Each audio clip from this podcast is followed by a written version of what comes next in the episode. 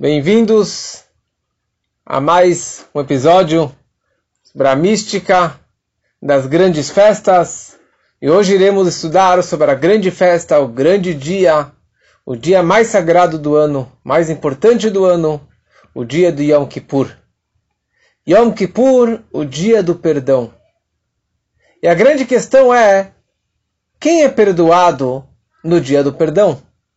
Ou como serei perdoado no dia do perdão? Como adquirir esse perdão no dia do Yom Kippur? Então, gostaria de começar hoje com uma história. E no final vou contar mais uma história maravilhosa descrevendo a grandeza desse dia. O dia do Yom Kippur. Eu tenho uma história muito bonita de um dos grandes alunos do Baal Shem Tov. Ele chamava o Tzadik Rab David Mimikilayev. O Tzadik, um grande justo, Rab David. Quando o Baal Shem Tov faleceu, ele deixou vários discípulos e vários é, grandes líderes que assumiram o trono da liderança da, do, do, do Hassedismo. Um deles era Pinchas Mikoritz. Era um tzadik, uma pessoa muito, muito elevada, muito sagrada, muito especial. E, os, e como um discípulo, várias pessoas visita, visitavam o mestre, principalmente nas grandes festas ou no Yom Kippur. E esse David, David, ele viajou em direção a esse grande líder, Reb Pinchas Mikoritz. E todo ano ele levava um amigo, um vizinho, alguém para ir junto a visitar esse justo, esse homem tão sagrado. E ele levou uma pessoa que ele não conhecia ele muito bem. Viajaram, chegaram até Koritz, se prepararam para o dia do Yom Kippur, comeram bem, como que é, é o costume e como que é a, a, a lei diz que a pessoa que come em dobro na véspera do Yom Kippur, que ele come bem, um bom café da manhã, um bom almoço e a boa é, seudá mafseca da refeição que antecede o jejum, é considerado como se ele tivesse jejuado dois dias. Então eles comeram muito bem e no final da refeição eles comeram mel. E esse amigo comeu muito mel. Eu não sei como, parece que ele ficou bêbado com mel ou que ele acabou pesando muito e ele acabou dormindo. Não foi para o Kol Nidrei, não foi para de manhã, não foi de tarde e ele dormiu, dormiu, dormiu vinte e poucas horas do Yom Kippur. Quando ele acorda, já era de tarde, já estava no dia seguinte, no final do Yom Kippur, ele acorda, ele pensou que era véspera do Yom Kippur, ele foi perceber que na verdade já era o dia após o Yom Kippur. E ele ficou desesperado. Ele não sabia o que fazer. E ele corre para a sinagoga e ele vê que todo mundo já estava lá com o kittel, com a roupa branca, com o talit, já estavam rezando, já estavam começando a reza de Neilá, e ele ficou desesperado. Imagina, eu viajei dias e dias para chegar aqui, para estar junto com o grande tzadik, o grande homem, no grande dia do Yom Kippur e eu, preguiçoso, fiquei dormindo vinte e poucas horas? Que negócio é esse? E ele começou a chorar e chorar e berrar e soluçar e ele estava tão é, angustiado, tão desesperado pela situação que aconteceu com ele, que ele não conseguia se controlar. E ele ficou chorando e chorando e berrando e gritando durante toda a reza de Neilá. E quando o o rabino, o tzadik, o rabino Hasmikoretz percebeu isso, ele falou que deixassem ele lá, rezando e chorando da forma que ele estava fazendo, e que ninguém é, atrapalhasse a reza dele. Ok? E assim ele chorou, chorou, chorou a reza toda de Neilá. Quando acabou a reza, e todo mundo volta para casa, o Rabino Hasmikoretz vira para esse seu discípulo, Rabino Davi, Rab David, ele pergunta para ele: quem é esse fulano que veio com você? Quem é essa pessoa que estava chorando o dia inteiro, que estava gritando toda a reza de Neilá? Ele falou: olha, era meu vizinho que me acompanhou nessa viagem para estar aqui, mas ele apareceu só na hora do Neilá. O que aconteceu? Ele Pinchas falou para ele: saiba que este jovem ele iluminou os meus olhos. E a história é a seguinte: tinha uma acusação celestial, um decreto celestial para ser carimbado contra o povo e contra a humanidade. E era algo tremendo. e eu estava tentando arrastar, de quebrar, de anular esse decreto, como que os grandes líderes faziam, mas eu não estava conseguindo. Eu estava vendo que estava trancado e tudo que estava fazendo não estava dando certo. E toda a comunidade já estava cansada de 24 horas de jejum e, rezando, rezando, já não estavam mais com força para me ajudar para conseguir anular esse decreto. Quando aparece esse homem aqui e ele começa a rezar, chorar e berrar, os berros dele entraram e de repente quebrou aquele decreto e jogou para fora, jogou para longe todo aquele decreto, aquilo que eu sozinho não estava conseguindo fazer, com a força dele, com os berros dele, conseguiu realmente reverter todo esse decreto. Então, graças a ele, que o decreto foi anulado.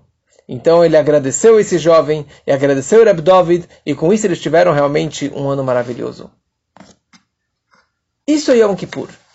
Isso é Yom Kippur e isso é o poder da Neilá, o poder do final desse dia, que a gente consegue perdoar os nossos pecados, as nossas transgressões, do povo todo e até mesmo decretos celestiais que estão destinados a cair sobre o nosso povo, nós conseguimos no dia do Yom Kippur perdoar esses, esses decretos.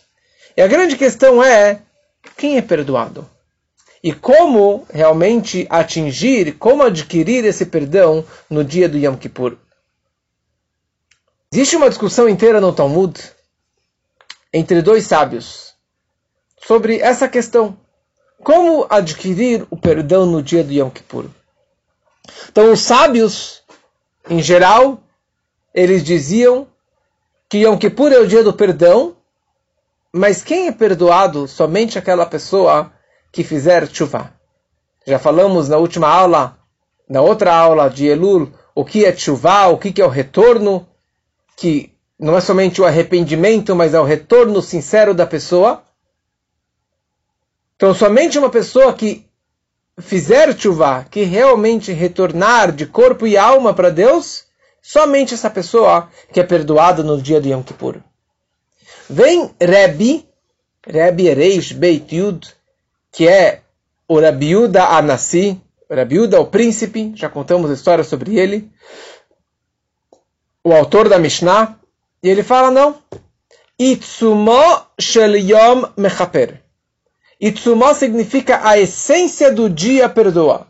O próprio dia do Yom Kippur já causa, já traz esse perdão, essa expiação sobre a pessoa. Ou, ou seja, mesmo se a pessoa não fizer chuva, mesmo se a pessoa não se arrepender, se a pessoa não fizer nada de especial no dia de Yom Kippur, ele já é perdoado automaticamente. Porque a essência, o etzem e o poder da essência do dia do Yom Kippur é o dia do perdão. Então qualquer pessoa é perdoado nesse dia, mesmo sem fazer chuva. Essa é a opinião, então, do Rabi Nassim. E precisamos entender qual a discussão dos dois. Como que é na prática? Preciso fazer chuva e não preciso fazer chuva, será que o dia por si só já traz esse, esse perdão para mim? Então, na verdade, os dois concordam que a essência do dia perdoa.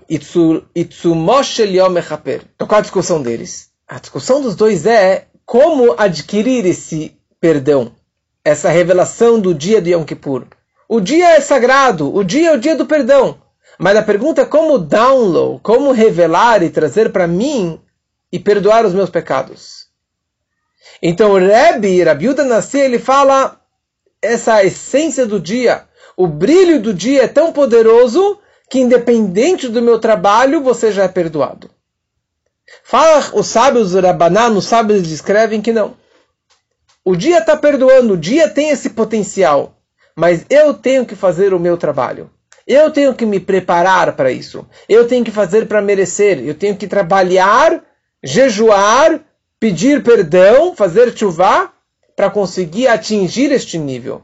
E para conseguir revelar esse perdão máximo do dia do Yom Kippur. Ou seja, existe o dia do perdão, existe essa revelação máxima, mas a questão é como ad adquiri-la. Rebbe fala, você adquire de qualquer forma, e Rabbanan fala que você, na verdade, precisa se preparar para essa revelação. Já falamos nas últimas aulas sobre os Aseret B'Tshuvah, os 10 dias de perdão. Os 10 dias de perdão que são entre Rosh Hashanah e Yom Kippur. Então, por um lado, os 10 dias é um pacote só, o pacote do perdão, os 10 dias de, de retorno e de arrependimento.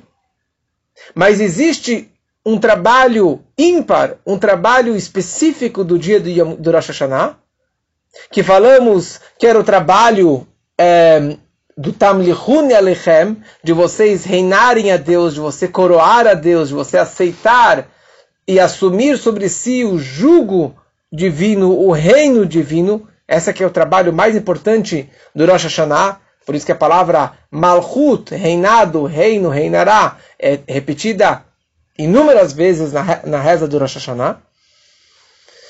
Ou seja, existe um trabalho inferior do Rosh Hashanah, que é o trabalho da Tshuva, e o trabalho mais elevado, mais profundo e mais é, essencial desse dia é o trabalho do reinado, de assumir o, o reino divino. Coroar a Deus. Mesma coisa em relação ao Yom Kippur. Yom Kippur tem o trabalho básico do Yom Kippur, que é o trabalho da Tshuva, e existe um trabalho mais elevado de Yom Kippur, que é, na verdade, o Itzumosh Yom Mechaper, a essência do dia, perdoa para as pessoas. E a grande pergunta é, na verdade, o que significa Yom Kippur? Kippur vem de kapará, que vem de perdão, que vem de expiação. Né, o que significa realmente esse perdão? Ou até qual ponto esse perdão é, ele, ele consegue perdoar. O que, que ele perdoa esse perdão? Qualquer coisa, qualquer transgressão, qualquer pessoa, de qualquer forma. Então, quando falamos perdão, existem três níveis. Três pontos do perdão, da expiação. Primeiro nível, eu te perdoo. Você perdoa seu filho, você perdoa alguém. Né? Quem ama perdoa, você não vai dar um castigo. Então Hashem ele perdoa, significa que ele não vai nos castigar, não vai nos dar uma punição maior. Número dois, significa que todas as minhas falhas, meus erros, meus pecados, minhas transgressões, elas serão nulificadas, serão anuladas, serão apagadas. Então, não somente que eu não vou te punir, eu também não vou é, guardar rancor, eu não vou guardar na ficha tudo aquilo que você transgrediu, tudo aquilo que você errou durante o ano todo. E número 3, que é algo muito profundo e muito elevado e muito difícil, significa a transformação das transgressões em méritos. Transformar os pontos negativos em pontos positivos. Certo? É, donot les As falhas serão transformadas em pontos positivos. Ou seja, se a pessoa ela faz uma chuva, um retorno muito profundo, ela consegue que não somente que ela não seja punida, que as transgressões sejam apagadas, mas não somente apagadas, elas vão ser transformadas de escuridão em luz, em transgressão, em méritos e positivos e mitzvot. E a grande questão é como é possível você apagar uma falha? Eu posso te perdoar que eu não vou te castigar. Mas ontem você me xingou. Ontem você foi contra mim. Ontem você me magoou. Você me, me deu um tapa. Você me machucou. Então como que eu posso falar? Ah, esquece, está tudo em ordem. Mentira. Não está tudo em ordem. Né? Quando a gente fala para alguém que foi contra... Não está tudo em ordem. Você me machucou. Eu posso não me vingar. Eu posso não te bater. Mas como a gente fala que o dia do Yom Kippur acapará consegue, na verdade, apagar as falhas e transformar as falhas em méritos. Está escrito na Hassedut, nos livros da Mística, que como que funciona a nossa conexão com Deus. Como que funciona o nosso hit kashrut, o nosso connection, a nossa ligação com Hashem. Ou como que eu me conecto com Ele? O que, que eu preciso fazer ou será que eu preciso fazer algo para estar conectado com Ele? Ou já é uma conexão automática e natural. Então também existem três níveis. Esse número três vamos repetir várias vezes hoje à noite. O nível básico de conexão com Deus é através das mitzvot, cumprindo as suas ordens, os seus preceitos, porque no momento que alguém te dá uma ordem e você obedece, você está se conectando com ele. Quando que, qual uma grande alegria dos pais é quando você dá uma ordem e mesmo que os filhos discordem e não gostem, eles fazem o pedido dos pais. Naquele momento, eles estão se conectando com os pais. Eles estão dando nachas, uma satisfação, uma alegria para os pais. Mitzvah significa ordem. Mitzvah também significa tzavta, que significa conexão, ligação. Na hora que você segue as ordens de Deus, você está se conectando diretamente com Ele. Então essa é uma forma básica de você se conectar com Hashem. Uma segunda forma é um kashrut mais profundo e mais íntimo e mais elevado. É algo que está acima da obediência, que está além de simplesmente cumprir como que manda o figurino, como que manda o código de leis, eu vou cumprir, eu sou Yeletov, eu sou um bom menino, eu cumpro as leis, eu cumpro as regras, eu cumpro as mitzvot, eu sou religioso. Existe algo que está além disso. Algo muito mais profundo. Uma ligação de um pai com filho e de Hashem com o nosso povo. Que isso representa o trabalho da chuva, o retorno. O retorno, ele consegue despertar uma ligação que está além da ordem e da contra-ordem. Da, do, se você seguiu o meu pedido, você foi contra o meu pedido. Porque no momento que você desperta aquela chuva, que falamos que é o retorno, quando você faz o retorno, que você volta para a sua essência, que você volta para revelar a sua verdadeira identidade, o seu verdadeiro amor, que é incondicional, a sua verdadeira ligação com Deus, então ali está além das mitzvot, está além das transgressões. Por isso que a chuva consegue não somente deixar de ter uma punição, ela consegue apagar as transgressões. Ela consegue limpar a ficha. Por quê? Porque você atingiu o nível da sua alma que está além das transgressões. Então, com isso, você consegue limpar é, as suas falhas. Só que isso é bonito, muito importante fazer chuva. Mas tem os seus limites. Porque ainda você está conectado com o mundo, com o dia a dia, é, com aquilo que você fez ou deixou de fazer. Tem os seus limites, quanto você consegue perdoar. Agora existe um terceiro nível de hit kashrut, de ligação nossa com Deus. É uma ligação atzmit, que está ligado com a essência. É a minha essência da minha alma que está ligada com a essência máxima de Deus. E a essência de Deus é infinita.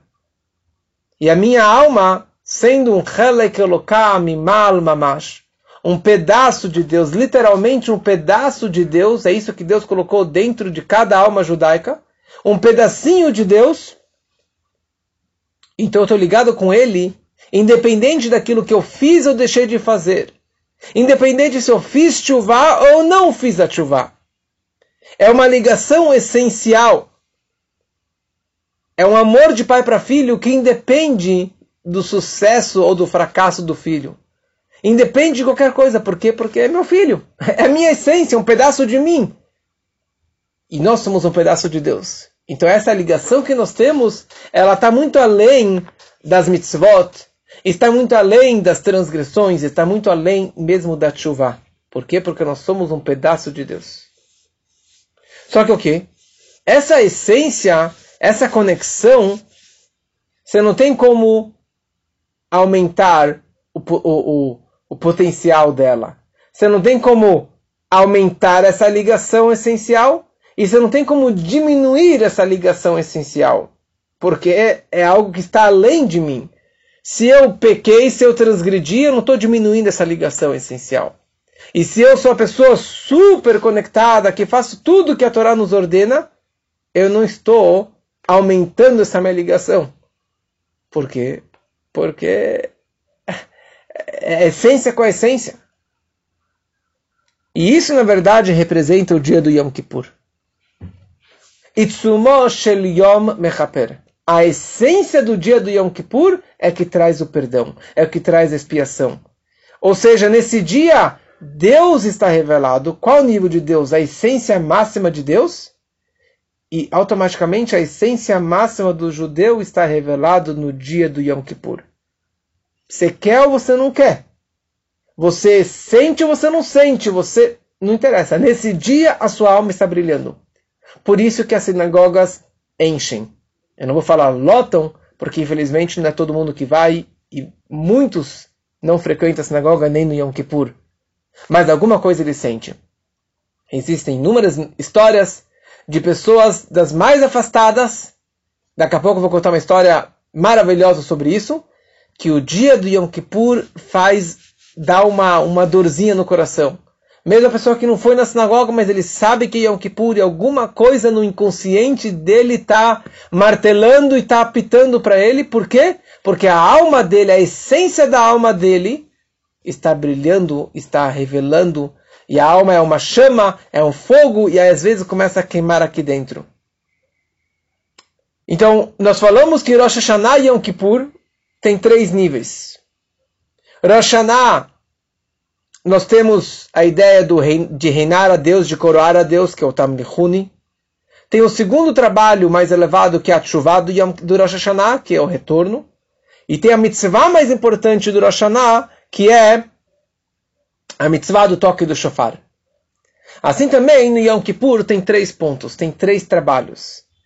Existe o trabalho mais elevado do Yom Kippur, que é essa chamar a essência da alma judaica está brilhando e revelada nesse dia tão sagrado, o Itzimosh Yom. Um nível mais baixo do Yom Kippur é a Tshuva do Yom Kippur, que está que tá, que tá ligado com todos os dez dias de Tshuva, de arrependimento, de retorno.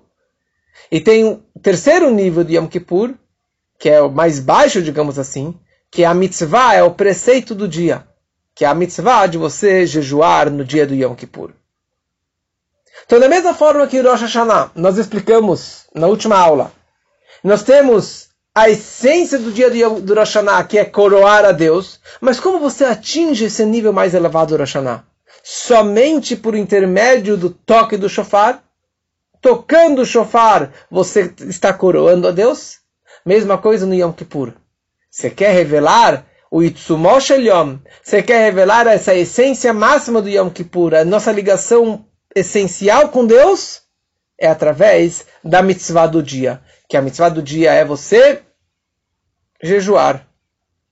E jejuar significa não comer nada, não beber nada, não colocar maquiagem, não colocar perfume, não ter nada de ligação com água, só talvez as pontas dos dedos para fazer a lavagem dos dedos na Netilat Yadayim, não ter relação marital, não usar sapato de couro, e obviamente todos os trabalhos proibidos no Shabat são proibidos também no dia do Yom Kippur. Não andar de carro, não usar celular, não, não, não cozinhar, não trabalhar, não, não mexer em dinheiro e assim por diante. Então, e aqui tem uma coisa muito interessante. Nós falamos que os dois sábios, o Rebbe e, e, os sábios em geral, os Rabanan, os Chachamim, eles opinam que a essência do dia perdoa. Então o Rebbe ele dá a opinião que esse brilho do Yom Kippur ele é revelado para qualquer pessoa, apesar da chuva. Sem chuva, já é perdoado de qualquer forma. Mas na prática, a lei é de acordo com os sábios. Que a pessoa precisa, para você atingir esta revelação desse dia, esse brilho desse dia do Tzumosh Yom, você precisa, sim, jejuar. Você precisa seguir as regras do dia do Yom Kippur.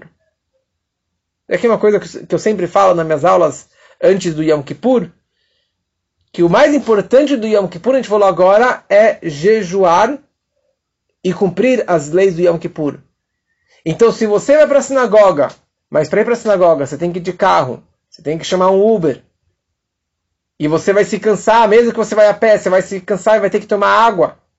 Ou, como várias pessoas fazem, infelizmente, que elas têm que se maquiar antes de ir para a sinagoga, no próprio Yom Kippur, que é proibido, é preferível você ficar em casa o dia inteiro na cama, não na televisão, não no celular, mas ficar na cama com o marzor ou sem o marzor, que com isso você está jejuando e você está recebendo a maior revelação do dia do Yom Kippur.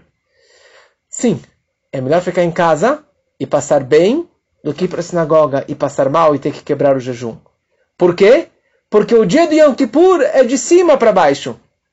E o mínimo que nós precisamos fazer para adquirir essa grande revelação é fazer o jejum. E tudo que tem a ver com o jejum. Então, se você vai para a sinagoga e vai ter que quebrar o jejum, então você está se contradizendo. Você está dando um tiro no seu pé. Você está querendo adquirir algo por intermédio de uma proibição. E as proibições transgredidas no dia do Yom Kippur, o Yom Kippur não perdoa. Pessoa que come no Yom Kippur, ela não vai conseguir adquirir essa grande revelação. A pessoa que vai de carro no Yom Kippur, ela não vai conseguir adquirir essa grande revelação. Por quê? Porque essa revelação vem por intermédio do nosso mínimo trabalho, do nosso mínimo movimento de cumprir as leis básicas do Yom Kippur. Então, o que é o trabalho do Yom Kippur? O que acontecia no dia do Yom Kippur? Que isso nós lemos no Seider Avodah. Se você pega o Marzor do Yom Kippur, o livro do Yom Kippur, que aliás Marzor significa de Larzor, de voltar do, do ciclo, certo? A gente está começando agora um ciclo novo no Rosh no Yom Kippur. Então, a parte que a sinagoga esvazia, que é depois da uma da tarde, mais ou menos, no Yom Kippur, a gente lê o Seder Avodá, que é um Seder Avodá, a ordem do trabalho do sumo sacerdote no Yom Kippur, no templo sagrado, no lugar mais sagrado do templo, que era o Kodesh HaKodashim, o Santo dos Santos. É, esse, o trabalho do Yom Kippur, o trabalho do, do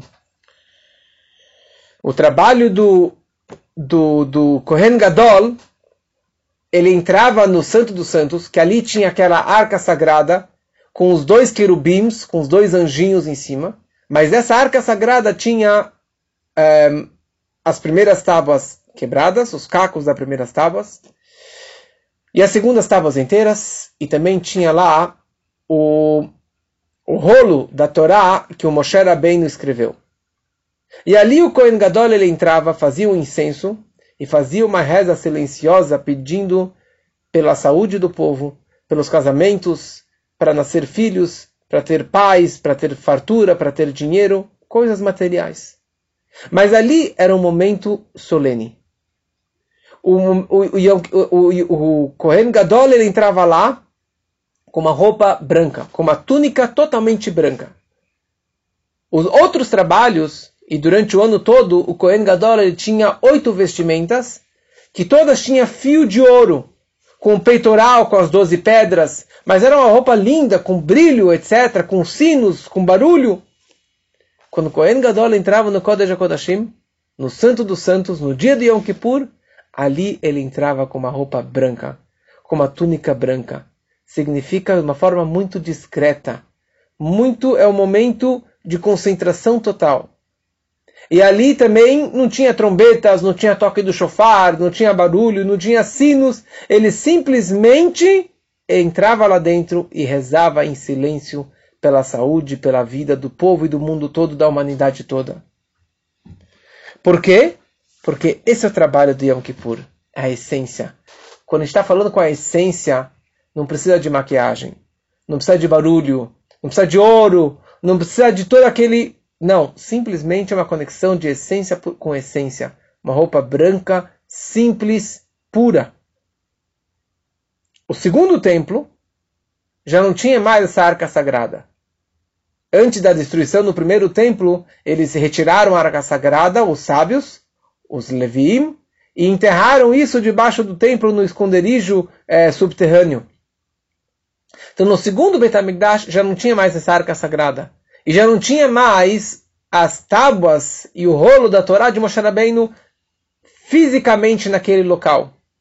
E mesmo assim, o Kohen Gadol, durante 400 e 420 anos, ele fazia o trabalho de entrar no templo e rezava pelo povo todo. Ou seja, que naquele momento ele não estava da Torá. Ele estava atingindo um nível tão elevado que está além da Torá, que está além da, da, do, do, do, das tábuas. Imagina, a santidade máxima das duas tábuas, o rolo que Moshe escreveu. Ele entrando lá dentro, ele entrando no, no Yom Kippur, ele conseguia atingir a essência da alma dele, a essência da alma do povo, se conectando com a essência máxima de Deus. Quem estava lá dentro? Só o Kohen Gadol. Ele era o mensageiro, o representante do povo todo. Fala a Torá, adam lo moed. Ninguém poderia estar lá. Nem um homem, nem um anjo, nem o malachim, kodesh, nem os anjos mais elevados, mais sagrados, eles não estavam lá dentro, nesse momento tão sagrado. Por quê? Porque ali, como é comparado, era a noite de núpcias, o momento da relação mais íntima, mais profunda de homem e mulher. Povo é a mulher e Deus é o homem. Essa relação mais profunda, que aliás, quando um casal que segue as leis da Torá, que segue a, a, a pureza familiar, quando o casal está junto, tem a mesma santidade como Yom Kippur, o Kohen Gadol, entrando no Santo dos Santos. Essa é a santidade também de um casal judeu seguindo as leis da Torá. Só para entender a santidade de uma relação marital. Mas aqui é uma outra situação, a gente pode discutir sobre isso. Mas e hoje, Rabino? Como fica hoje? Hoje a gente não tem o templo, não tem as primeiras tábuas, não tem as segundas tábuas, não tem nada, não tem o, o Kohen Gadol entrando no Santo dos Santos, não tem nada disso. Hoje a gente vai na sinagoga, eu pego o Marzor, que eu quase que não entendo nada, por isso que é bom estudar um pouquinho do Marzor antes, ler em português, para entender o que, que você vai rezar naquela hora. Aliás, acabaram de imprimir um novo Marzor, com uma forma mais, mais fácil de você ler e entender. Mas hoje em dia é um dia sagrado. E você lendo as histórias que aconteceu, o Seder Avodá, a ordem do trabalho do Yom Kippur, Deus ele considera como se você tivesse hoje fazendo aqueles sacrifícios e aquelas oferendas, aquele mesmo trabalho. E hoje sim, nós temos essa mesma santidade, esse mesmo poder do perdão a mesmo Itsumosh Yom, a essência do dia, a essência de Deus que brilhava naquele dia, que brilhava na época do templo, hoje também está se revelando, sim, e você é perdoado de qualquer forma no dia do Yom Kippur. Então, todas as pessoas são reveladas. O dia do Yom Kippur é o dia que nós temos cinco rezas. É o único dia do ano que nós temos cinco rezas. Normalmente nós temos três rezas, no Shabat e no Yom Tov nós temos quatro rezas, no Yom Kippur nós temos cinco rezas. E a quinta reza é a reza mais importante, que é o Neilá. Nós também temos cinco níveis da nossa alma. Nefesh, Ruach, Neshama, Chaya e Yehidah. Yehidah é o nível mais elevado da nossa alma. E cada reza do Yom Kippur nós estamos pulando para um outro nível mais profundo, mais elevado da nossa alma. A quinta reza está ligado com o nível mais elevado da nossa alma, que é Yehidah. Yehidah é a mesma mensagem que falamos antes, que ela está Yahid, que ela está unida e unificada com a essência máxima de Deus. E é isso que brilha não somente no final do Yom Kippur, mas todo Yom Kippur. Mas o Neilá é o momento, é o ápice. É o momento que tem o maior brilho, a maior revelação. E essa maior união entre Deus e o povo e a maior revelação da minha essência, por isso que as pessoas vêm mais na hora do, do Neilá. Por quê? Porque esse é o momento e a principal expiação, o principal perdão é feito, é revelado exatamente nessa hora. Que ali é o amor essencial de Deus pelo povo, do povo por Deus, e é isso que nós adquirimos no dia de Yom Kippur. Eu gostaria de terminar com uma história um pouquinho longa, mas vou tentar dar uma, uma encurtada nela, mas que tem uma mensagem muito, muito profunda para a nossa vida. Tinha um grande tzadik, que era também um discípulo do Baal Shem Tov, que ele se chamava Reb Leib Saras. Leib Sara. Ele era Leib, mas ele era Saras. Sara significa é, filho da Sara. E ele estava viajando para a cidade dele e veio uma tempestade. Ele não conseguiu continuar a viagem. E era véspera de Yom Kippur e ele acabou parando numa estalagem, num pequeno shtetl, numa pequena aldeia. E ele perguntou se tinha minyan, se tinham dez judeus lá. E falaram, olha, a gente está aqui uma sinagoga. Nós temos oito judeus dessa aldeia e mais dois da aldeia vizinha que eles vão vir para o Yom Kippur, então a gente vai ter garantido o minyan. Né? Para fazer as rezas tem que ter dez homens judeus. Tá bom? Reblei se preparou, ele foi na mikva, mergulhou no lago, que é importante mergulhar na véspera de Yom Kippur. E ele chega cedo na sinagoga, já se prepara para o dia sagrado. E de repente ele vê que as pessoas começam a chegar. Chegou os oito da cidade e os dois da, da, da, da aldeia vizinha não vieram. Eles ficaram sabendo que eles foram presos, que teve alguma acusação falsa contra eles, mas eles não poderiam vir. Então, eles estavam lá, stock, com nove pessoas precisando de um décimo.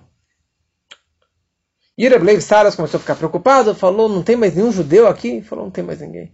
Mas certeza que não tem mais ninguém aqui, nenhum judeu herege, um judeu apóstata, um judeu que abandonou a fé?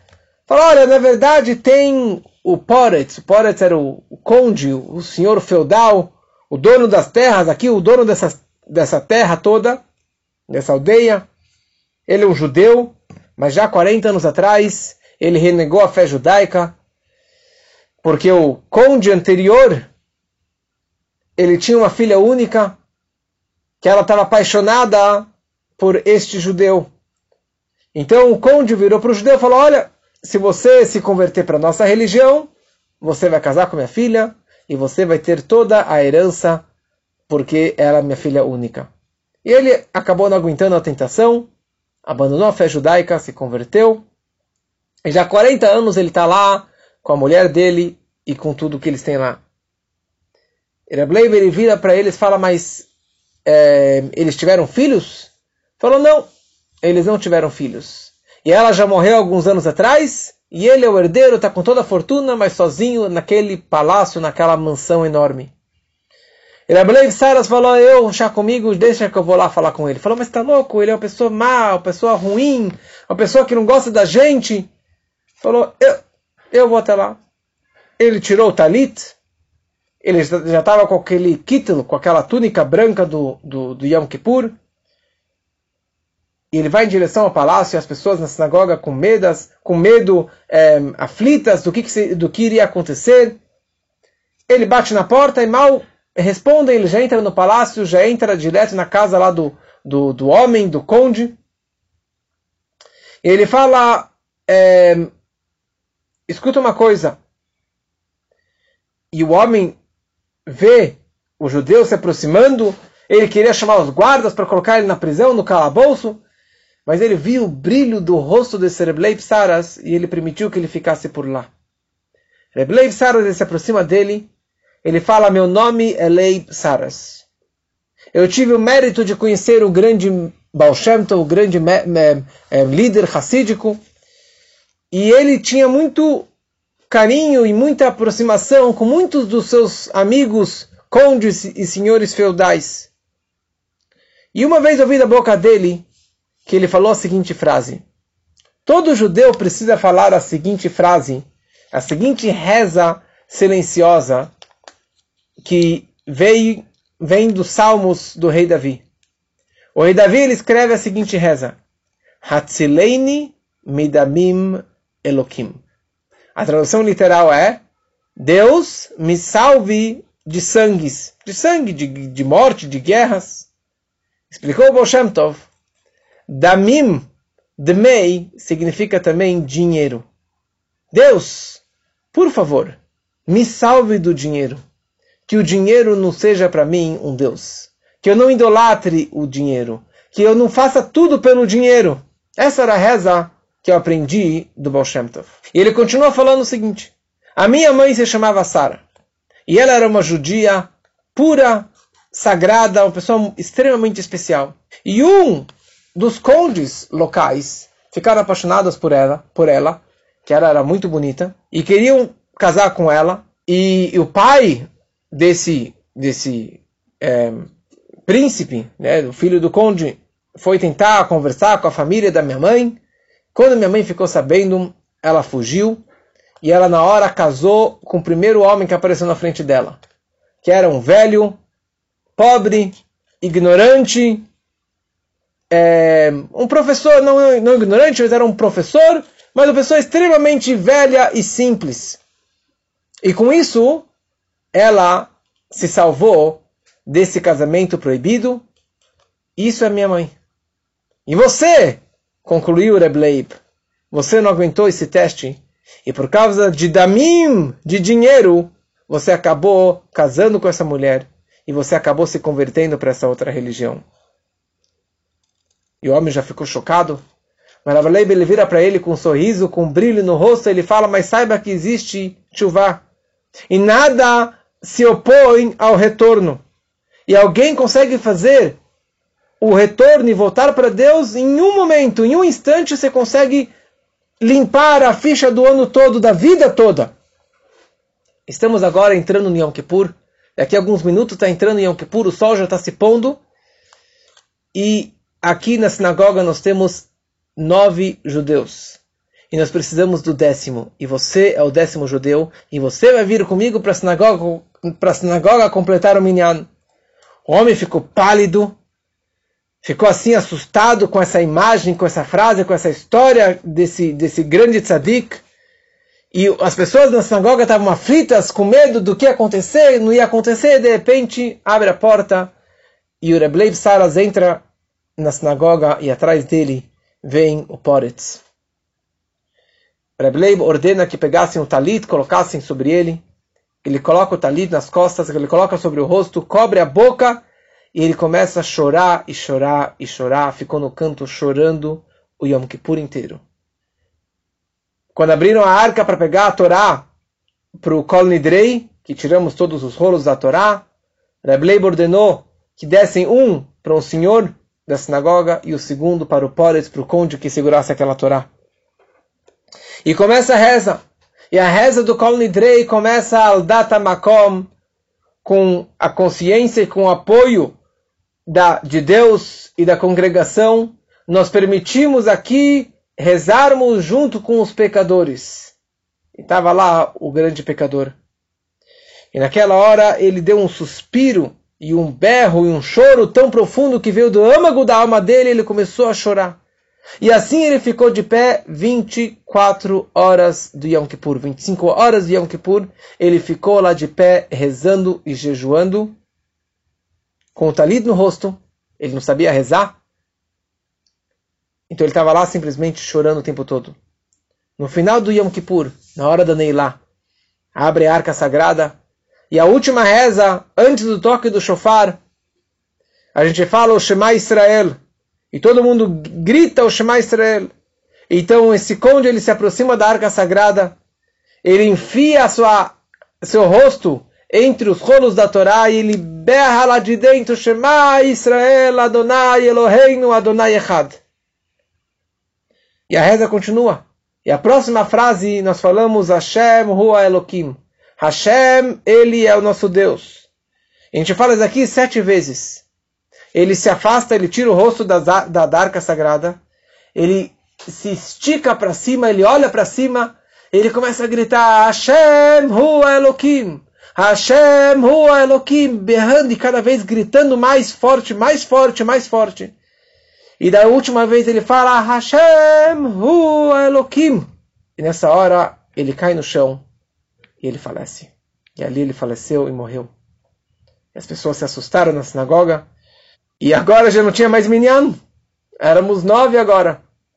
Mas Rableib Sara fala que um tzadik, um justo, que agora ele é um justo porque ele fez uma chuva shlemá, um retorno total e completo para Deus, e ele limpou a ficha toda no dia do Yom Kippur, e está escrito que um justo que faleceu, ele continua vivo. Então ele continua vivo e vamos continuar a nossa reza.